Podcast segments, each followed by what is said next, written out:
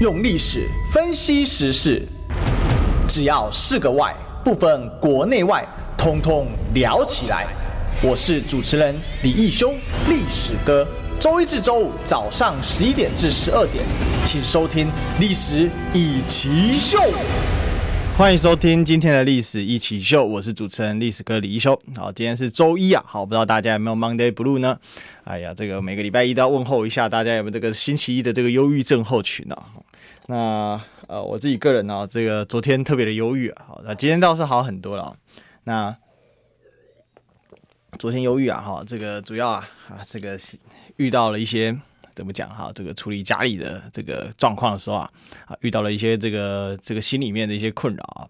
不过我想啊，这是大概是呃，如果你现在类似跟历史哥一样啊，这个类似的世代吧，好，上上有老下有小，好，我想多多少少都会遇上的挑战吧。啊，只要这个万事皆容易，唯有家事难吧。好，这有时候真的是体会到了这种。呃，这个什么讲了哈？这个这个家事是最难的哈，所以人家说自古古人讲哈，这个呃齐家治国平天下嘛哈，这但是齐家坏方式起头难吧？OK，但希望我们今天星期一早哈，我们来聊一聊呃这个一些。有趣的事情啊，可以让大家呢解解心闷啊，那当然哈，老实讲哈，这个是叫做荒诞吧，哈。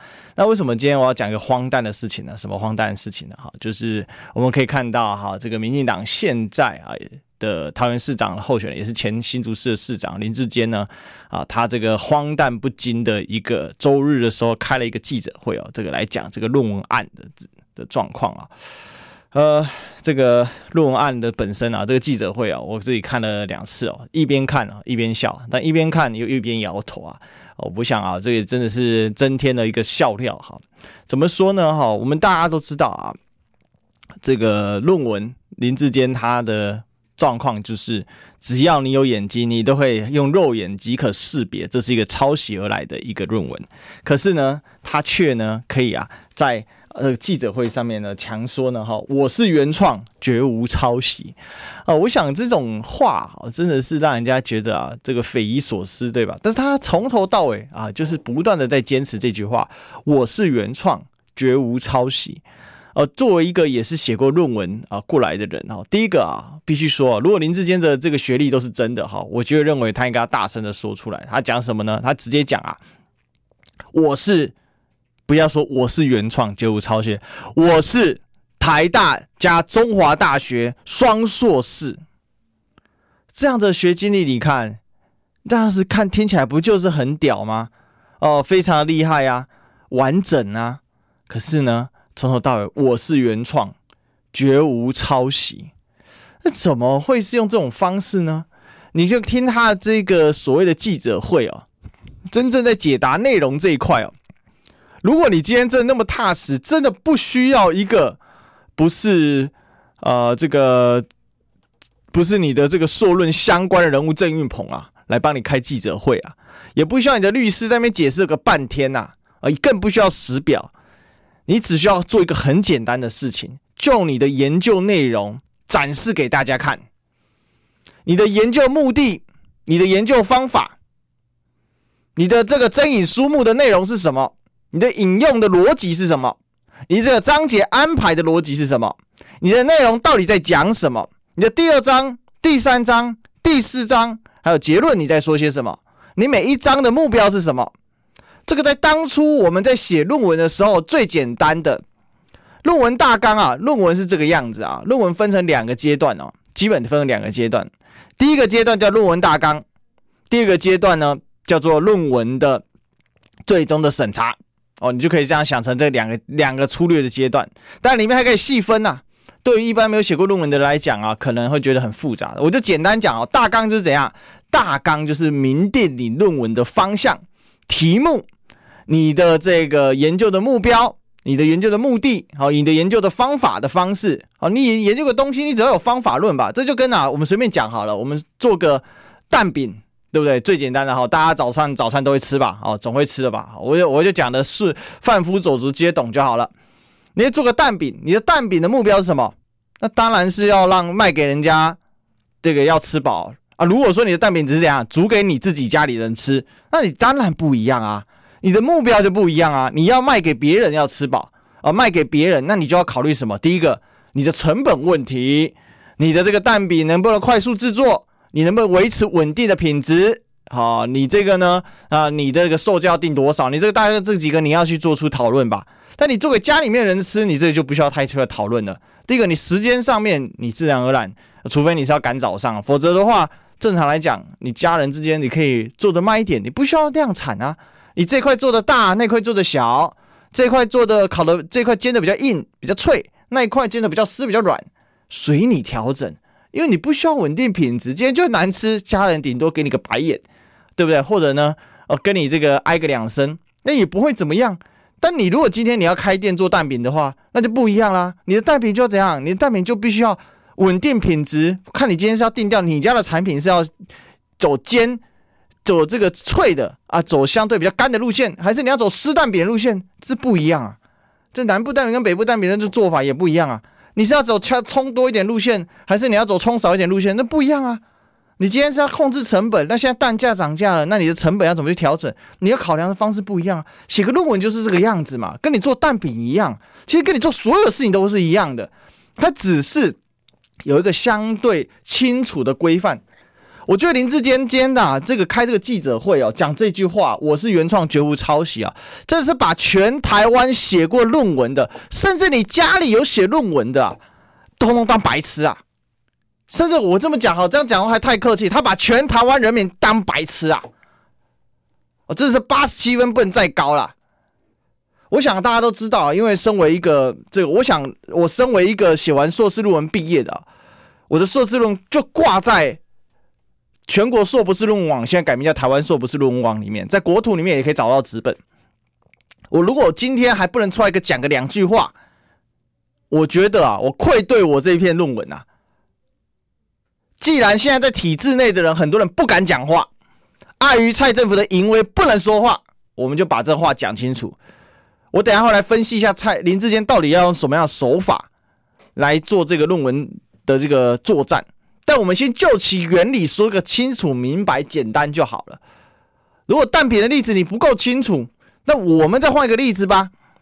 我们再换一个最简单的例子，好不好？扫地总行了吧？扫地，你只要有双手，有一双双脚，你都还可以扫地。甚至你只要扫地机器人，你就能扫地，对吧？你要扫地，你要打扫，你今天是为你自己家里打扫，还是你今天是为了？这个去工作，你去做怎样家事公司去帮人家打扫，那也不一样啊。你研究也不一样啊。你为你自己家里打扫，你对你家里了若指掌。那你打扫的目的是什么呢？维持家里的环境整洁。你去帮人家打扫是为什么呢？透过维持他的环境整洁来获取金钱嘛。这基本出发点不一样。这在做就写硕论的时候，你就是要明定这个，叫做第一章的第二章，第一章研究目的。啊，与方法，你就必须去讨论这个。这个第一个通常叫做研究动机与目的。你为什么而研究？你研究这个要干嘛？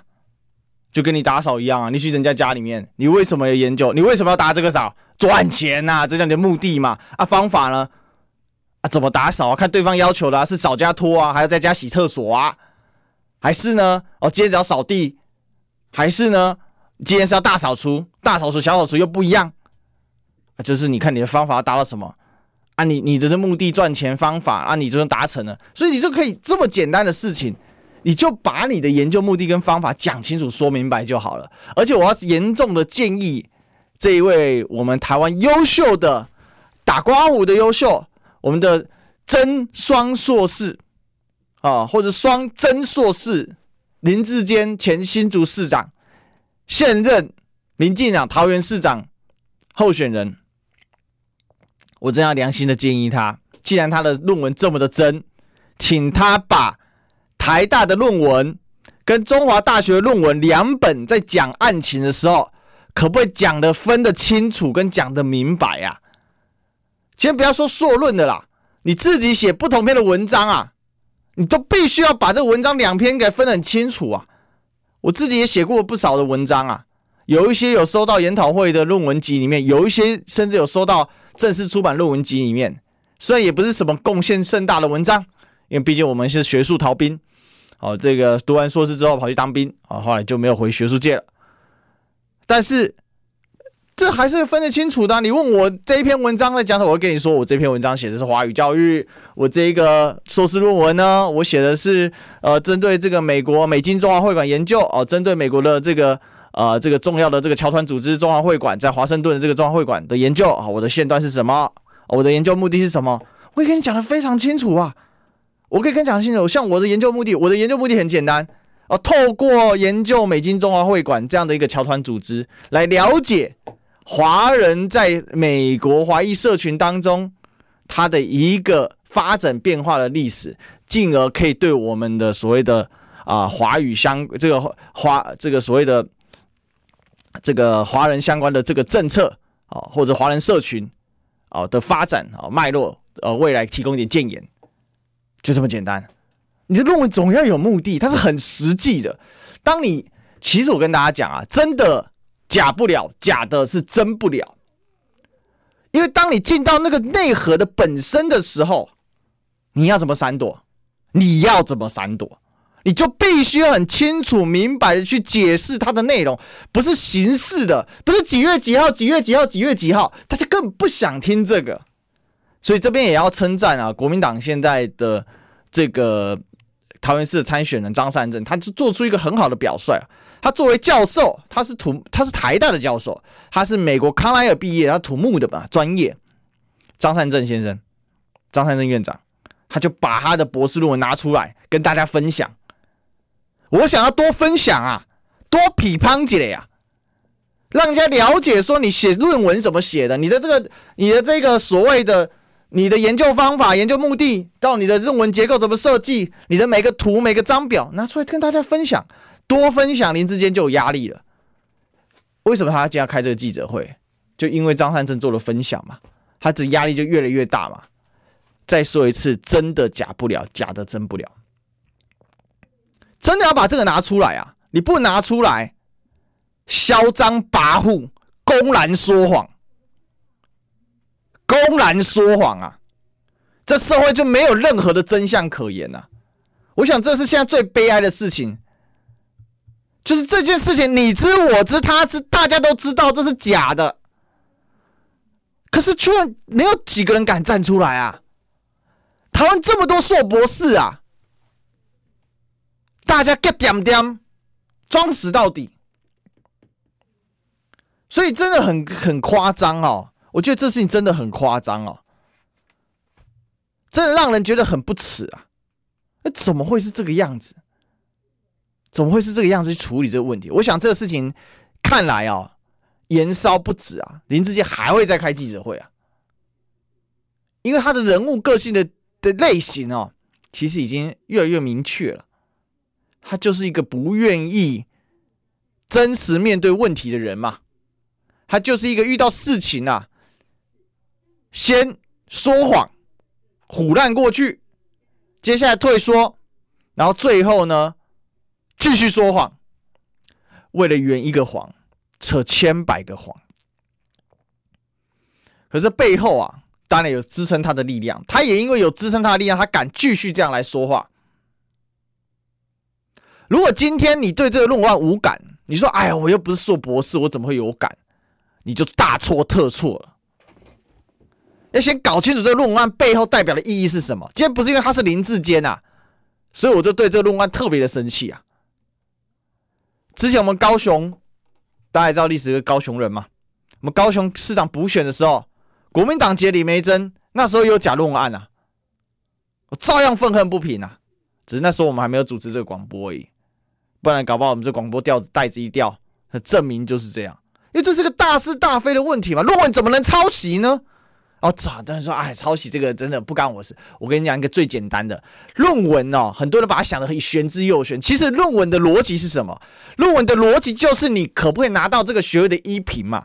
那你拿到学位一评的时候，其实论文就是一个考试，只是它考试的形式是让你回家好好的把一个问题研究个透彻，写出一本论文，通过这个论文，然后来拿到这个学位。所以论文里面有先大纲，先明定你的方向，也就是制定你的这个论文大概的概括。接下来呢，你会有个论文审查，那论文审查干嘛？那就是考试啊！你考试的所本只是你自己写的这一本书啊。那当你通过这样的考验之后，你就获得了那张证书，叫做毕业证书。毕业证书就是什么？就是你的硕士学位。那这不就得了吗？这不就解了吗？考试作弊可以吗？不可以嘛？论文抄袭可以吗？当然不可以啊！怎么还会有人在那边讲说这是抄袭重要吗？能把事情做好才重要。一个小孩子从小到大读书就会抄袭了，考试就会怎样作弊了啊？还不认错，那才是问题呀！他如果认错也就罢了吧。那怎么还会有人在那边讲这个呢？再讲一个随便例子：医师毕业之后要不要考律师证照啊？老师毕业之后要不要考教师证照啊？律师毕业之后要不要考律师证照啊？那如果医师的证照是作弊抄袭得到的，他作弊拿到他这个证照的，你敢给他开刀吗？你敢给他开药吗？如果老师是怎样作弊拿到教师证，你敢给他教书吗？哎，各位啊，这是现实世界啊，这不是怪异黑杰克的漫画里面啊。这么简单的逻辑，竟然还有人要变，要变什么？要变什么？我就请，就请教这些人啊。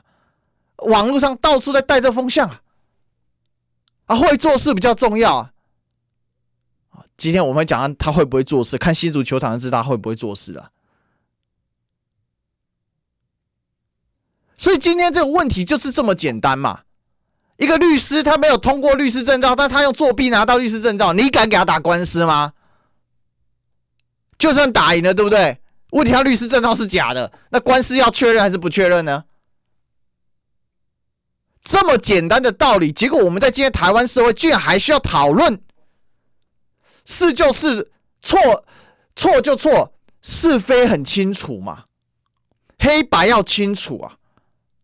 你蓝绿说每天口水仗打来打去，那没有办法。可这问题，这件事情是蓝绿的问题吗？这件事情是个基本是非的问题呀。结果还在那扯淡，天天扯淡，啊不会痛吗？步子跨大了，真的会扯淡啊！啊不痛，为什么？脸皮够厚啊，当然不痛啊，蛋皮煎的够厚吧？所以我想，今天这个问题啊，越来越清楚了。其实真相就是这样，真相不会不辩自明，它就是要越辩越明。所以我支持所有的人。我今天看到开始有一些。所谓的桃园市的一些候选人，在党候选愿意站出来，开始质疑这件事情。其实最让人心寒的是什么？最让人心寒的是学术界大多数的人进行沉默，这才是问题的所在啊！士大夫之无耻啊，是为国耻啊！士大夫若无耻啊，国则亡矣啊！这才是我们今天最大的痛啊！我们的痛在哪里？我们的社会的知识分子集体沉默，敢出来说话的就那么几个凤毛麟角，而不是全部大家一起出来说话。说什么？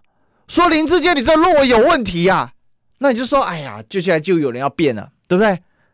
毕竟是死忠的要变，死忠仔要说什么了？他就会做事，就算他错了怎么样？你们就是趁政治时候泼脏水，他以前没被揪出来，现在又怎么了？现在他要选举，你才把他泼出来。以前没被揪出来，叫他好运，因为他选的叫新竹，那小城市，在台湾就是有怎么，就是有一群，就是有种假掰风格啊。新竹是小城市，我想大部分新竹人也同意我。我以前的室友就新竹人，他开口闭口就是新竹就小地方啊。但我们呢？很多人就在又在那边不明所以，又在那边乱比较。啊，选个新竹跟桃园都是市长，他都市长都选过了，他这个哪有这个以前没受检视，你现在才在挑战他，你这是政治阴谋啊！这叫什么？你知道吗？这叫相愿呐！这叫什么？你知道吗？这叫瞎眼。我看还不是瞎两只眼，三只眼都瞎掉了。这叫什么？这叫没良心。如果他故意的，良心被狗啃了。选个新竹市长跟选桃园市长一样吗？想也知道不一样，受的检视强度也不一样。一个城市管那么少人，一个城市管那么多人，光人口差了四五倍，会一样吗？所以我觉得今天真的很糟糕啊！国家的情况真的很糟糕啊！我一个读历史的看到这个样子的时候，处处真是亡国感，真正的亡国感在这里呀！可悲的事情是什么？可悲的事情是什么？还是有一群护航仔，他们永远对事不对人。他们要对什么？他们要对人不对事啊！叫他们对事对事不对人，好像要他们命一样。当历史哥跳出来讲这件事情的时候，整天检讨历史哥，网络上出征的啦，结局率黄标的啦，到处弄你嘛，真的是这个样子。我深有所感。昨天我节目，我自己的 YouTube 频道做节目做一做，播的时候没事，一下标一下播马上黄标，马上影片就挂了。无形的力量，无形的手抓的又紧又牢啊！这才是今天的问题啊！国将亡矣啊！良心善良的分子啊，躲着床角瑟瑟发抖啊！没人敢出来讲话，这是台湾现在最大最大的危机啊！不过危机再大，广告还是不能少，我们进广告。用历史分析国内外，只要是个“外”，统统聊起来。我是主持人李易修，历史哥，请收听《历史易起 SHOW》。欢迎回来，这是《历史一起 SHOW》的现场，我是主持人历史哥李修。我们今天来谈哦，这个林志坚哦，我们送他两个啊，论文案、球场案，临时间完蛋，会吗？哦，我们就直接来看这个事情吧。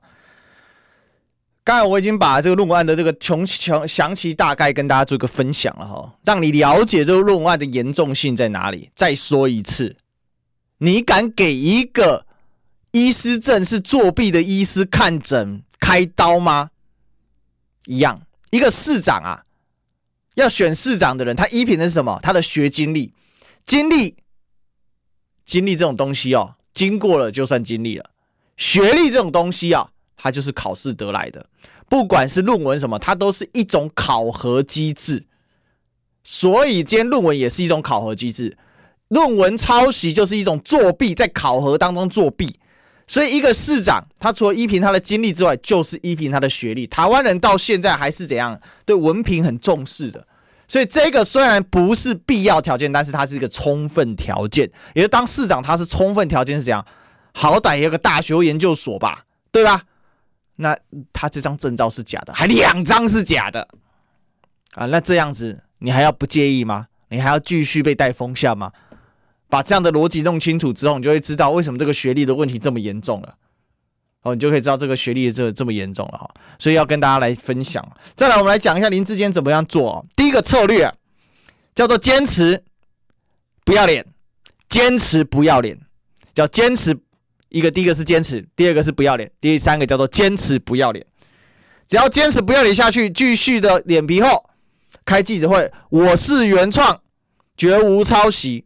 他整场记者会啊，他就是秉持一个原则啊。这个里面叫什么？大家知道吗？这里面叫表演的艺术啊，叫谎言的艺术啊。因为我刚好就学这个教育的嘛，教育里面有很重要的一个的个概念叫做 presentation 啊。啊，就是表达怎么样去表演跟展示，上课也是一种表演跟展示。怎么样呢？成功让所谓的讯息可以打入你的受众里面，学生就是一种受众。所以其实啊，这东西都是一样的。不管我今天在广播上主持，跟大家平息，还是呢我在课堂上写黑板，这个都是一样的。它就是一种表达，还是你去开记者会都一样。我怎么样把我要表达的内容传达到我的对象？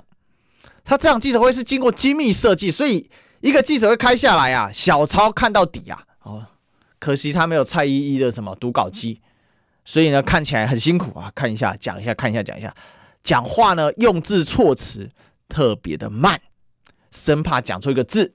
再来呢，从头到尾坚定的陈述。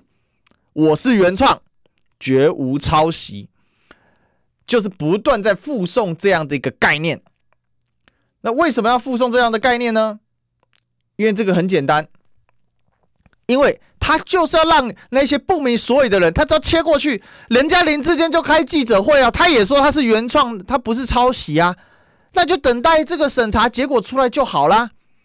上次也有这个。人也有一个应该不知道是这个听众吧，跑到 YouTube 上来跟我们理论的，说只要审查没有出来，这个效果是有限的。吼吼吼吼吼！如果今天呐、审查还没出来，效果是有限的，我不知道这位听众还在不在啊？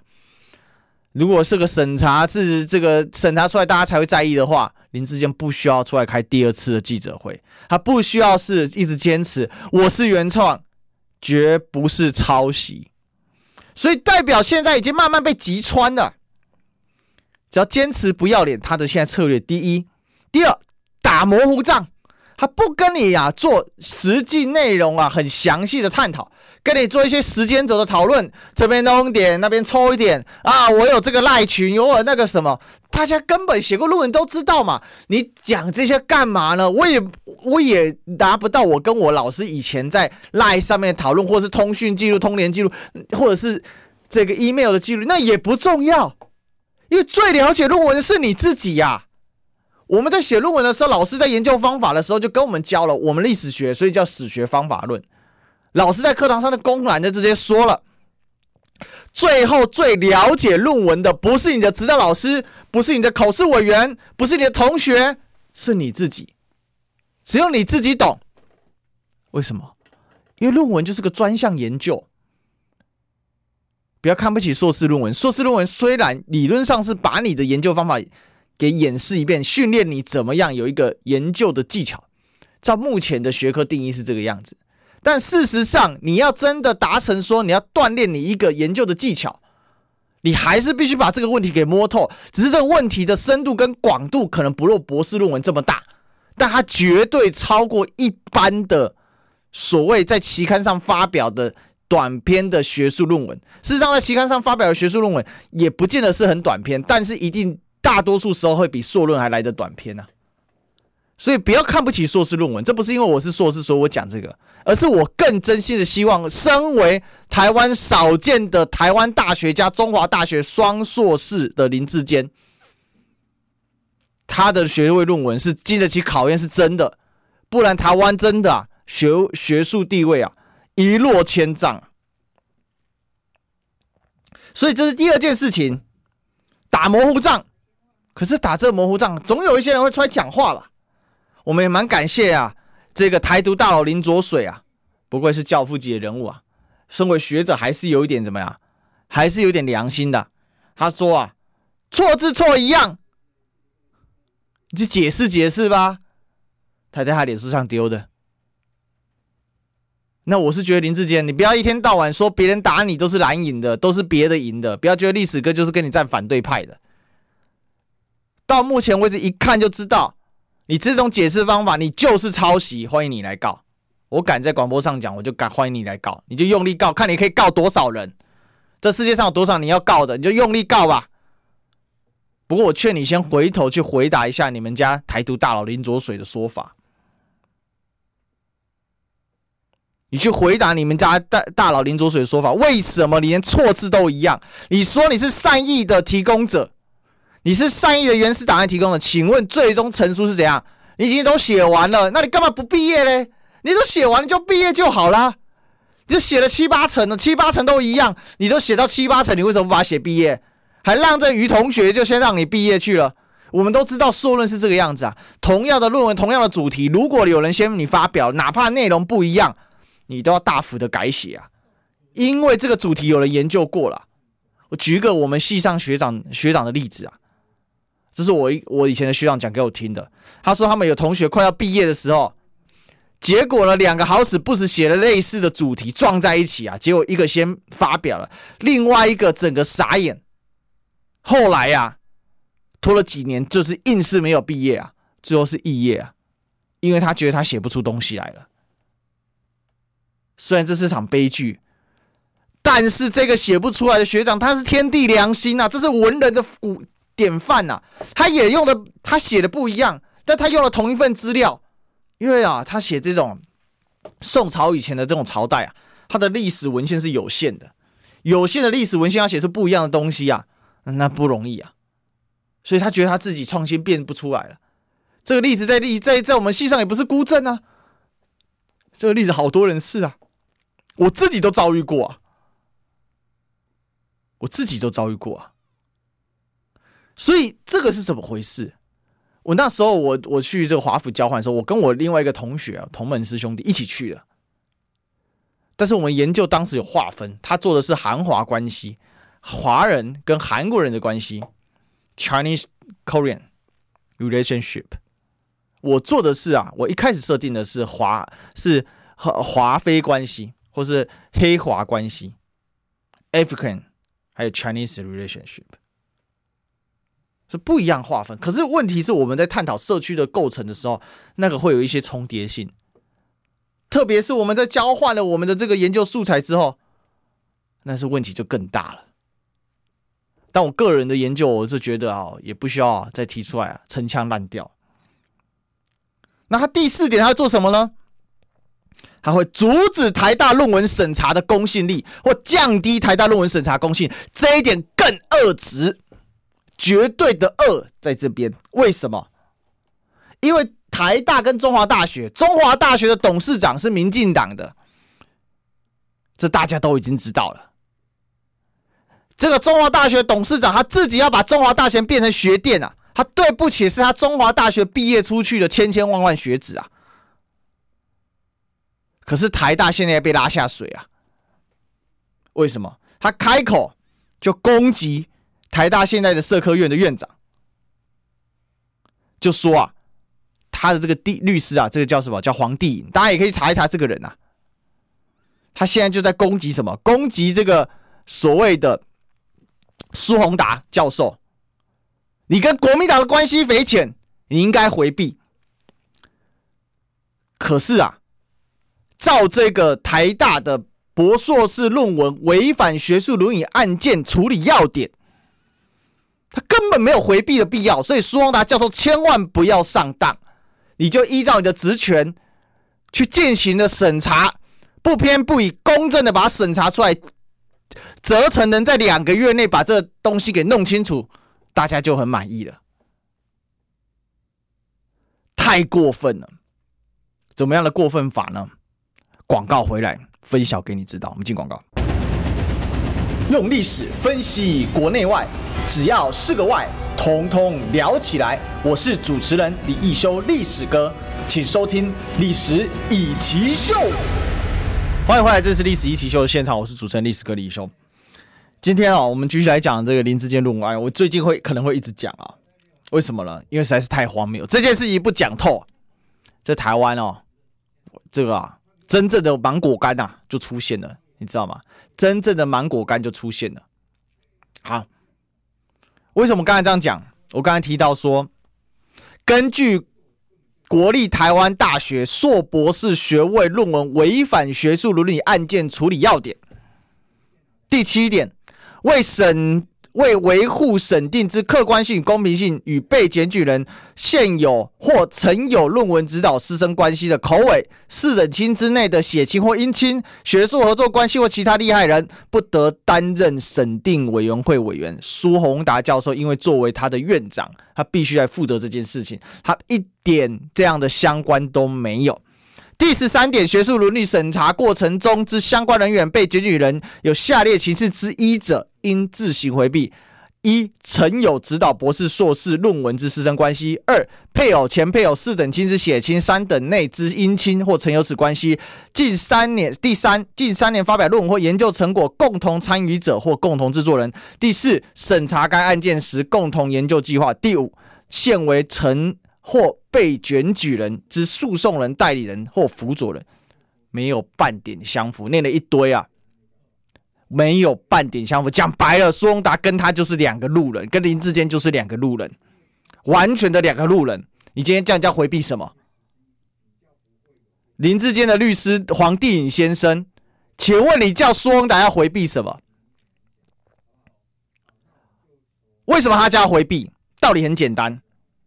他先想抹抹蓝他，然后呢，降低台大论文审查的公信力，因为他们知道中华大学已经被他们自己民进党人担任的董事长，已经把它变成一个学店了。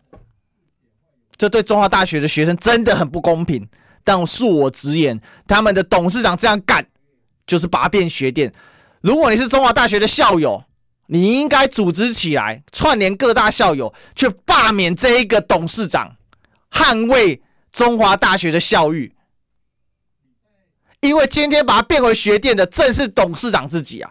为了要政治辩护林志坚，再来，为了要贬低硕士论文的研究的内容跟它的含金量。甚至不惜让这些网军在网络上放话说硕论没有什么重要的，这是侮辱全台湾所有硕士毕业还有硕士的家长亲属们。这种事情还能够还能够姑息吗？还能够姑息吗？但是为什么他们敢这样做呢？因为蔡英文已经下了军令状了，现在就是要死磕到底了，绝对死磕。蔡英文早早在林志坚的脸书上用他的脸书去留言，给他打气。果然呐、啊，一点五一对宝啊！所以我是认为啊，这事情就是这么的严重。再说一次，你敢给一个他的医师证照是作弊得来的医师看诊或者是开刀吗？你不敢对吧？那你敢给一个市长？他的学位的考核过程中是作弊抄袭而得到的学位，因为做一个市长啊，学位是他的怎样充分条件嘛？他就是因为他被认为他是硕士啊，他有能力来治理这个城市啊，而且他是双硕士啊，不然你敢吗？所以这个问题严重在这边啊，这才是今天我们所谓的论文案的杀伤力在哪里啊？它不是一个政治斗争的问题，它是一个最基本的是非黑白，它是个内涵的问题。但问题，蔡英文总统现在下了军令状了。蔡英文蔡主席现在呢，坚定的维护林志坚，他已经把林志坚案视为一种政治斗争，所以这件事情不会善了了。这件事情演接下来演下去哦，它就是一场他要尽可能把导向腥风血雨的政治斗争。可是问题，这件事情如果说各方各界的专业人士没有站出来，用所谓的专业来阻止这样的悲剧发生的话，未来台湾任何的事情啊，通通都只剩下政治两个字。其实这件事情很简单呐、林志坚就是个标准范本的小英男孩嘛，他就是个标准范本，在蔡英文领导下执政党所。呈现出来新一代民进党人他的一个所谓的，我跟你讲，政治明星，他的所谓的能力的范畴就在这里，这就蔡英文治下的民进党，所以所有的民进党人该醒一醒了。你如果爱着民进党的话，你这时候更要站出来阻止林志坚在那边维护民进党啊！你真的要阻止民进党沉沦下去的话，这时候所有的民进党人，所有支持民进党的朋友，你应该站出来，应该站出来看，阻止蔡英文把这个政党给彻底摧毁了。典范，林志坚是蔡英文所培养出来的一个典范，他的治理能力，他的学经历是如此不经经不起任何的考验跟考核。为什么我接下来要讲球场案？球场案哦，一个十二亿耗时六年重建的新竹市的球场，这个球场完全经不起任何的考验，先被球员们呛说，这个叫做这个球场是跟古巴的一样吗？我们都知道古巴哦，虽然棒球很强，但是古巴它的这个经济条件比较差，所以我想球员的意思就是，我们有这么穷吗？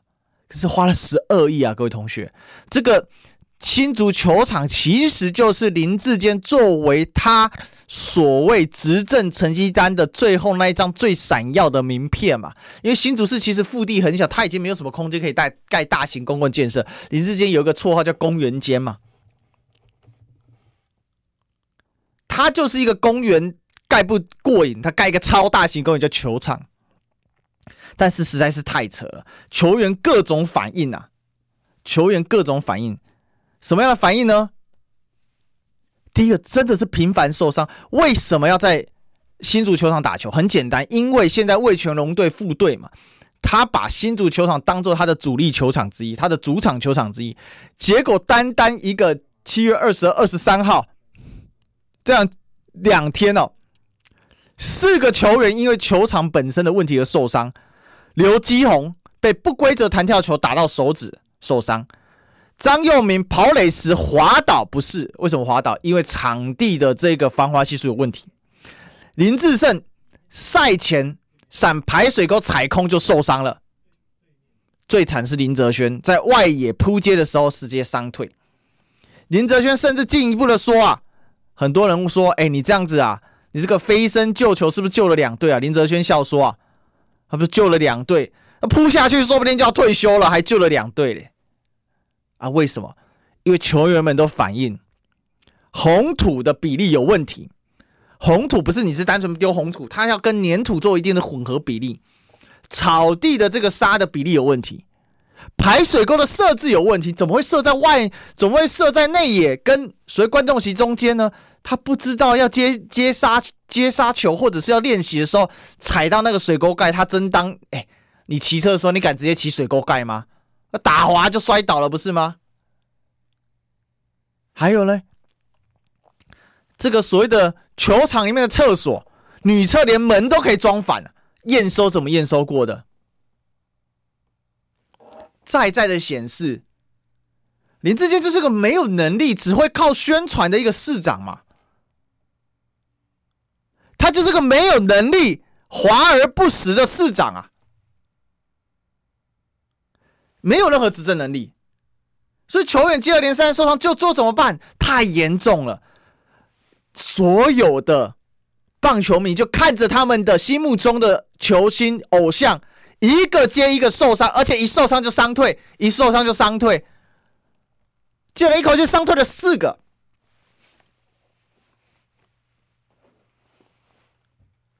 这么夸张的事情当然也盖不住啦。现在的中华职棒。大联盟的理事长啊，他的这个主席是谁啊？是蔡其昌啊，立法院的副院长，民进党的台中市长的候选人。然后呢，不敢护啊，怎么敢护？只好啊，赶快讨论，就最后球团做出延赛，好不好笑？十二亿所建造的一个球场。台湾第一次盖球场吗？台湾第一次盖球场吗？花到十二亿盖球场也很多钱、啊。开打之前还在那边吹，有大联盟的风格，球场好漂亮。市长的林志坚的一个所谓政绩的展现。开打之后呢，一个话，马上两天之后单价谈谈这个谈满了。我是建议呀、以后虽然很不幸，但是以后可能新足球场要新增一个部门啊，叫什么部门？你知道吗？叫做担架队。为什么叫担架队？随时会受伤，要抬出去嘛。啊，不然呢就盖不了。延赛十二亿的球场打了两场，四个球员受伤之后，只好延赛。为什么？哎。这个地方是魏全龙的主场啊，这就是林志坚的一个治理的能力。所以呢，干啥啥不行，学历又造假，他到底哪一点是真的？摆拍是真的，很会抓角度。所以这个就代表说，这就是蔡英文总统领导的民进党。蔡英文总统从零八年开始领导民进党啊，到今天二零二二年了。二零零八到二零二二年了，十四个年头过去了，十四个年头够一代人起来了，你就会看到民进党内部充斥着各种奇形种啊，我只能讲奇形种啊，但他抓到一个诀窍啊，抗中保台，靠贩卖民粹来获得政权，刚好借着这个所谓的中美之争的大势啊，掩盖了大多数的问题。你看齐行种有多少啊？早一点的什么，有这个，这个，这个什么吴一这个吴一农，对不对？那还有之前那个啊，连报表都看不懂的北农的总经理啊，我想大家还知道他是谁吧？吴英宁吗？吴英农跟吴英宁刚好两个都姓吴，一对宝。还有嘞，对不对？那个每天当 coser 就当上立法委，就当上立法委员的，他老爸在开着什么光电的老总，大发利市，现在上新贵了，对吧？赖品妤这种人，他他到底他的政绩能力在哪里？不知道。但是呢，各种贩售形象很会啊。还有淡水蔡依林现在落选的吕孙林啊，今年又出来啦，要帮林林佳龙来助选啊。这些所谓的年轻一辈的做派啊，四十几岁以下的，刚好这十四年哦，刚好够他们怎么样？从二十几岁从助理到现在啊，迈进政坛，甚至从毕业到三十几岁迈进政坛，还有啊，还有这民进党号称这个绿能的这个立委啊，还有像什么，还有直接招聘来的。这一些所有蔡英文所提拔的，你就去看，你去检视，他真的能稳稳吗？这就是在蔡英文治下的民进党，他的范式、他的模式、他的 model，所以我才要严正的呼吁民进党的支持者们，就算毕竟是始终的，你是希望民进党千秋万世吧？我没有强迫你要听千秋万世啊，但是你是希望民进党千秋万世吧？对吧？那你真的要让民进党葬送在蔡英文主席的任上吗？就算没有葬送，他考出来搞不好不是葬送，他不是葬送这个党，他是葬送了整个台湾，葬送了你我的前途，葬送了你我的性命啊！正事不干，整天扯淡，这就是蔡英文治下的民进党。他最会什么？掩盖事实。这个桃园新选风在。桃园挂的扛棒，挂十个小时，布条就直接被撤下来了。到了管委会说，啊，这上面有政治文字，因为它上面写什么？抄袭出包，竹科扛；论文出包，台大扛；市政出包，基层扛。就下面挂了一个大喇喇林志坚所支持的议员候选人的扛棒，挂了一个月没事。我就封锁你消息，你怎样？我就不怕你啊，你怎么样？所以大家罩子要放亮一点，为什么？现在啊，黑枪横行啊！我早上看到一则新闻啊，台中有一个卤味摊的老板，一个年轻人三十几岁，当街被开枪爆头啊！这处决式的、行刑式的方案又来了。这就是现在我们的社会，为什么？因为这些政务官啊，动辄用震怒、用作秀的，他们没有要做实事，所以这几年我们桥可以掉下来。我们可以缺电缺成这个样子，到处在停电。昨天说要停电了吗？松鼠已经不知道救援几次了。所以这个样子真的很重要。所以最后啊，要跟这个在野党呼吁啊，真的要硬起来，万箭齐发。太多点可以打了，如果还打不动，真的哦，不要说人家说你废。今天聊这里，明天见，拜拜。